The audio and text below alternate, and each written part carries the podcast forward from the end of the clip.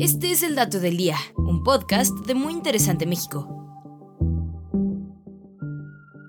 Y hoy nos preguntamos, ¿quién inventó los lentes? Se dice que los anteojos son el quinto invento más importante de la humanidad, pues alrededor de un tercio de la población del mundo usa lentes. Y quien puso las bases teóricas para la aparición de los lentes fue el astrónomo y físico árabe conocido como Al-Hassen. Él fue el primero en sugerir que los lentes pulidos podían ayudar a las personas que padecen deficiencias visuales, en su famoso libro de óptica. En 1240, su libro llegó a Europa, donde fue traducido al latín, y encontró un público interesado que retomó la investigación donde él la dejó. Primero fueron los franciscanos. El inglés Robert Grosseteste menciona en uno de sus escritos el uso de los lentes para leer las letras más pequeñas a distancias increíbles. Y unos años más tarde, su discípulo Roger Bacon escribió sobre las propiedades de aumento de los lentes. Pero en realidad, la invención de los anteojos sucedió en el norte de Italia, probablemente en Pisa, alrededor de 1290, y gracias a otra orden religiosa, los dominicos.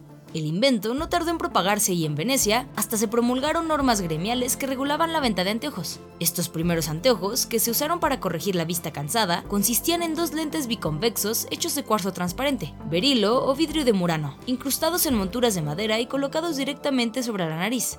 Tener que usarlos durante mucho tiempo hizo que se empezaran a buscar modos de poder llevarlos puestos sin miedo a que se cayeran. De ahí surgieron gorros de donde colgaban los lentes gracias a alambres, pero las patillas no aparecieron hasta el siglo XVIII. De hecho, la primera óptica del mundo se abrió en Estamburgo en 1466, pero eso sí, nadie sabía por qué los lentes servían para corregir los defectos de la vista. Para ello, tuvimos que esperar hasta 1604, cuando el astrónomo Johannes Kepler publicó la primera explicación correcta de por qué los lentes convexos podían corregir la vista cansada y los cóncavos la miopía.